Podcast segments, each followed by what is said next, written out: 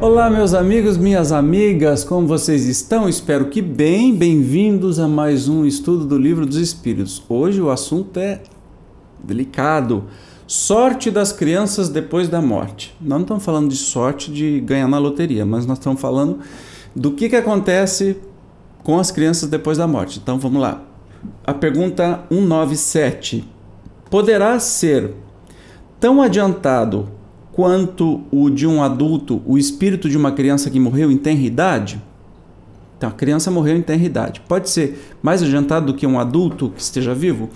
Algumas vezes o é muito mais, porquanto pode dar-se que muito mais já tenha vivido e adquirido maior soma de experiência, sobretudo se progrediu. E ele pergunta mais um item: pode então o espírito de uma criança ser mais adiantado do que seu pai? Isso é muito frequente. Não o vedes vós mesmos tão amiudadas vezes na terra? A gente não percebe tantos, é, tantas crianças que parecem ter mais juízo que o pai, que a mãe? Então, não parece. Tem. Porque é o seguinte: nada nos diz que o espírito de uma criança é, tem que ser mais novo do que o espírito de um adulto. Pode ser que aquela criança tenha tido mais vidas, mais experiências e muito mais vivência. Então é um espírito mais velho, um espírito mais sábio do que o adulto. E pode ter a, a, até encarnado como filhos do, de pais, por exemplo, é, como missão para ajudá-los. Em outra vida deve ter encarnado como pai ou mãe daquele, daqueles pais que são hoje. Então é perfeitamente possível, tá? 198. Não tendo podido praticar o mal, o espírito de uma criança que morreu em tenra idade pertence a alguma das categorias superiores? Então, assim, se não deu tempo de praticar mal, significa que a criança que morreu jovenzinha é um espírito superior?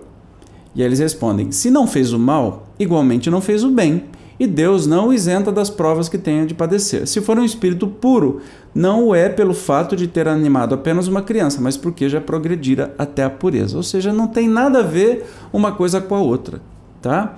Ah, a criança morreu com dois anos de idade, então é, é, era um anjinho aqui. Significa que ele é um espírito mais elevado? Não, de jeito nenhum. Pode ser, e muitas vezes é, uh, um, um resto de vida que aquele espírito tinha que viver, e, por exemplo, isso é suposição, tá? Não é que existe, isso aqui havia regra. Mas, por exemplo, um espírito cometeu, cometeu suicídio e tinha mais três anos de vida, quando reencarna, é, reencarna como uma criança que aos três anos morre por alguma doença é, genética, alguma doença causada justamente por aquele suicídio que é, desestabilizou seu próprio perispírito vem marcado e assim cumpre aquela vida que deveria ter cumprido. Não existem regras, tá? Então, assim, não saiam por aí falando que, ah, então porque criança que morre pequena é porque é uma pessoa ruim que, que, que morreu, ou uma pessoa que se suicidou que morreu. Não. A gente não pode, no Espiritismo, ficar generalizando esse tipo de coisa, porque a gente sempre vai cometer erros. Porque cada espírito é único, cada experiência é única. Existe, existe uma matiz assim impressionante de experiências que podem acontecer. Então não é isso é, que a gente tem que ter em mente. O Espiritismo não é uma, uma doutrina fatalista ou de respostas prontas. O Espiritismo nos ensina as possibilidades das coisas, o que pode acontecer, não é? E não é, vai ficar predizendo nem futuro, nem passado e nem apontando o dedo dizendo ah você foi encarnação de tal fulano então você é, sabe? Ah quem fui eu? Quem fica no espiritismo se é, questionando ah é, umas, umas bobagens, desculpe, mas eu acho uma bobagem, questionando: ah, Kardec reencarnou, ah, Chico foi Kardec, ah, não sei quem foi não sei que lá. Aí você percebe que todo mundo foi a, a Cleópatra, sabe, umas bobagens. Isso é uma coisa meio infantiloide. Não é a doutrina espírita de Kardec que vem nos trazer esses questionamentos. Isso daí é uma curiosidade humana, boba, que não tem nada de espiritismo, tá? Preste bem atenção. Vamos para a próxima pergunta aqui, quase que apertei o botão errado. Por que tão frequentemente a vida se interrompe na infância? Aí vem as informações dos espíritos. A curta duração da vida da criança pode representar para o espírito que a animava o complemento de existência precedente interrompida antes do momento em que deva terminar. E sua morte também não raro constitui provação ou expiação para os pais. É aquilo que eu falei antes e com este adendo aqui que pode ser uma provação ou expiação para os pais. O espírito da criança nem tem nada a ver com isso, ou muito pouco tem. Ou está fazendo por amor àqueles pais. Né? E a subpergunta: que sucede ao espírito de uma criança que morre pequenina? Simples, recomeça outra existência. E ainda eu acrescento, antes de falar a, a parte do Kardec aqui, a observação, eu ainda acrescento que geralmente esta reencarnação de crianças é muito, muito mais rápido do que a reencarnação de um adulto. Por isso, as crianças têm muito mais lembranças da vida que teve anterior, porque está recente, entendeu? Há pesquisas do Dr. Uh, Hernani Guimarães Andrade que nos dizem, é, e eu recomendo que você primeiro assista a palestra é, Reencarnação aqui do canal, que você vai entender um pouco melhor, e também os livros dele. É, mas ele tem uma pesquisa que diz que aproximadamente o tempo de intermissão, o tempo que você fica esperando do outro lado na sua vida verdadeira, mas para reencarnar na Terra, em crianças é de 8 anos, em adultos é, em adulto é mais de 200 anos. Então, essa criança vai reencarnar rapidamente, e aqui os espíritos estão confirmando. Se uma, uma única existência tivesse o homem e se lhe extinguindo essa existência, a sua sorte ficasse decidida para a eternidade, qual seria o mérito da metade do gênero humano da que morre na infância para gozar sem esforços da felicidade eterna e com que direito se acharia isenta das condições, às vezes tão duras, a que se vê submetida a outra metade? É muito curioso isso, né? Semelhante ordem de coisas não corresponderia à justiça de Deus. Né? Então, as crianças que morrem, vamos dizer assim, metade delas é, não fizeram nada de mal, aí eles é, vai direto para a vida feliz. Semelhante ordem de coisas não corresponderia à justiça de Deus. Repetindo, com a reencarnação, a igualdade é real para todos. O futuro a todos toca sem exceção e sem favor para quem quer que seja. Os retardatários só de si mesmos se podem queixar. Forçoso é que o homem tenha o merecimento de seus atos como tem deles a responsabilidade. E conclui aqui, a hora que eu achar o mais de novo. Vamos grifar tudo porque não perde. Aliás, não é racional considerar-se a infância como um estado normal de inocência. Não se vê em crianças dotadas do, dos piores instintos numa idade em que ainda nenhuma influência pode ter tido a educação, e mais, eu falo mais ainda, não tem os gêmeos, eu já falei isso, não tem os gêmeos que um tem um comportamento completamente distinto do outro, um é muito bonzinho, o outro é muito ruinzinho, e daí vem até as novelas, que nem a Ruth e a Raquel e, e, tantos outros, acho que tem aquele do Matheus Solano também, que fez um gêmeo bom, outro gêmeo mau, é reflexo da realidade. Então, é, não quer dizer que as crianças sejam realmente, é, realmente almas novas, né? Algumas não há que parecem trazer do berço a astúcia, a felonia, a perfídia, até pendor para o roubo e para o assassínio, não obstante os bons exemplos de que todos os lados se dão, ou seja, filhos de pais muito bons uh, manifestam esses desejos ruins. A lei civil as absolve dos seus crimes porque diz que elas obraram sem discernimento. Tá aí. Tem razão a lei porque de fato elas obram mais por instinto do que intencionalmente. Donde, porém, provirão instintos tão diversos em crianças da mesma idade, educadas em condições idênticas e sujeitas às mesmas influências? Donde a precoce perversidade, se não da inferioridade do espírito, uma vez que a educação em nada contribuiu para isso? As que se revelam viciosas é porque seus espíritos muito pouco hão progredidos. Sofrem então, por efeito dessa falta de progresso, as consequências não dos atos que praticam na infância, mas dos, de suas existências anteriores. Assim, é que a lei é uma só para todos e que todos são atingidos pela justiça de Deus. E com isso a gente encerra no nosso estudo do Livro dos Espíritos de hoje, sabendo que não há coitadismo no universo. Né?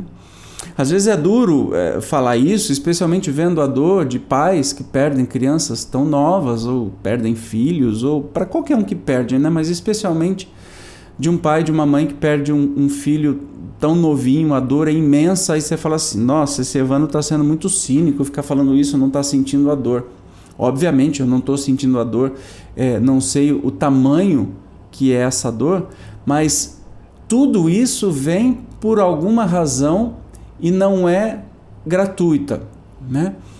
Por experiência, por aprendizado, é, também por merecimento, por consequência de outros atos dos pais ou da criança, né? Então, é como eu disse, o Espiritismo não é um lugar de julgamento.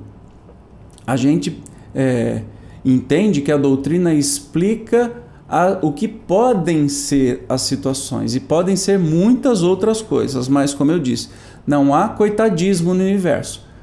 Deus não seria justo se a gente admitisse que uma criança inocente morresse ou uma criança inocente tivesse câncer no útero da mãe, né? Que, que bondade divina é essa, que justiça divina é essa, que permite uma criança inocente ter câncer no útero da mãe ainda e já nascer com problemas ou morrer é, rapidamente depois.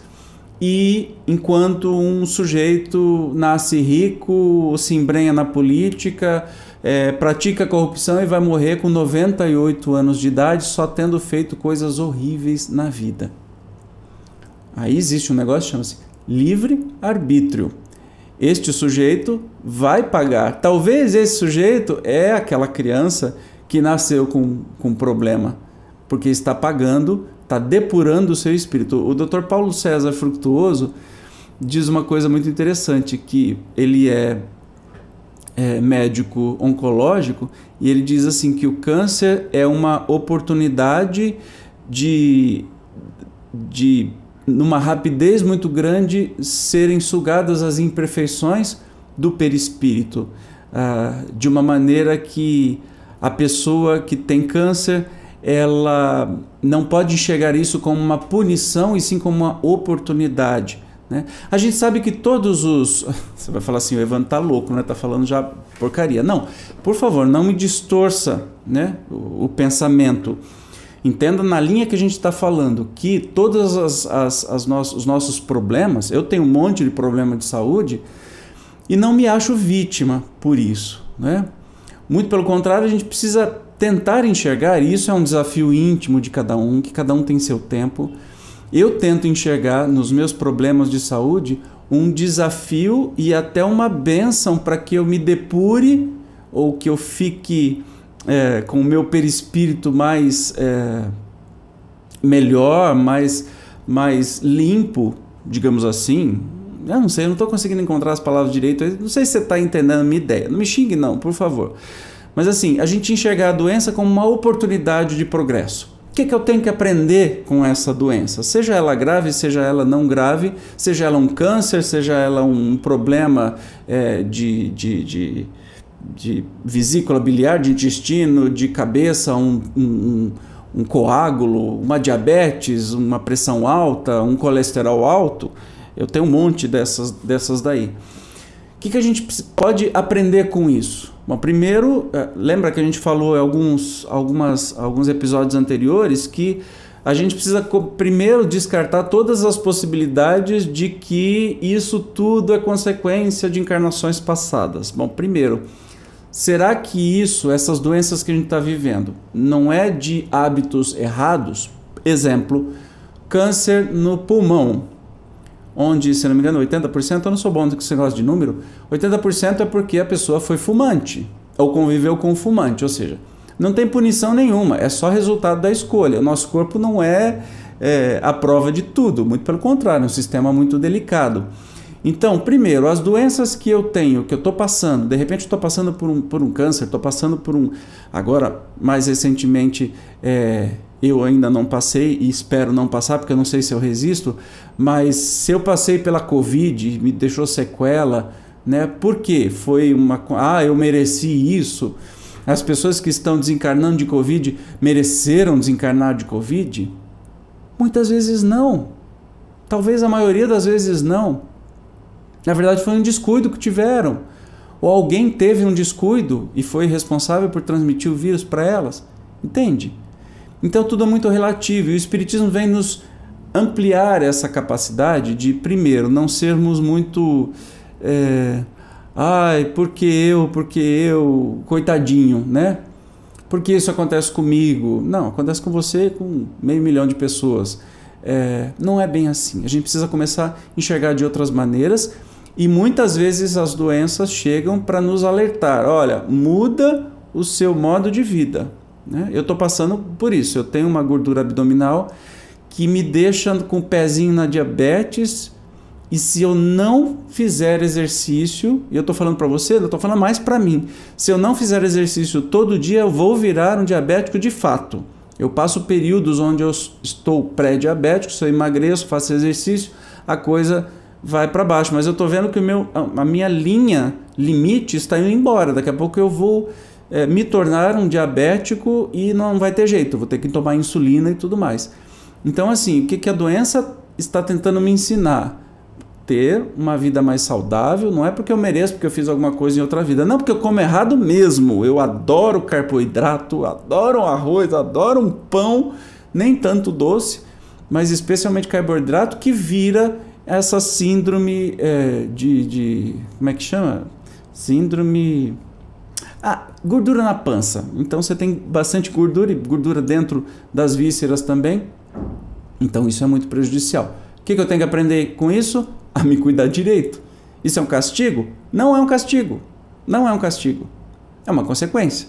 Então eu tenho que aprender. Então a gente vê isso, né, desse, desse caso aqui, espero ter esclarecido aí, antes que alguém me, me taque pedra, que o Espiritismo nos abre a, a mente para enxergarmos realmente o que é que nós. É, o, o que é que nós é, como nos posicionamos no mundo, sem coitadismo, né? E assim a gente aceita melhor, a gente cuida melhor, a gente é, se resigna, né? E com isso supera as coisas. E se a gente não conseguir superar a doença nessa vida, a gente já não vai ter mais a doença na outra, porque a gente já depurou o nosso perispírito quanto a isso, talvez tenha aprendido a lição e passa para frente e vamos seguir adiante. Tá bem, queridos? Obrigado pela presença mais uma vez. Se inscreva no canal, ative as notificações, clique no joinha, seja membro. Nos encontramos no próximo estudo do Livro dos Espíritos, que a gente vai estudar o sexo nos espíritos. Olha, só temas polêmicos. Eu não quero ser polêmico, não. Mas o espiritismo é para quebrar tudo mesmo, a doutrina quebra tudo. Beijo, tchau.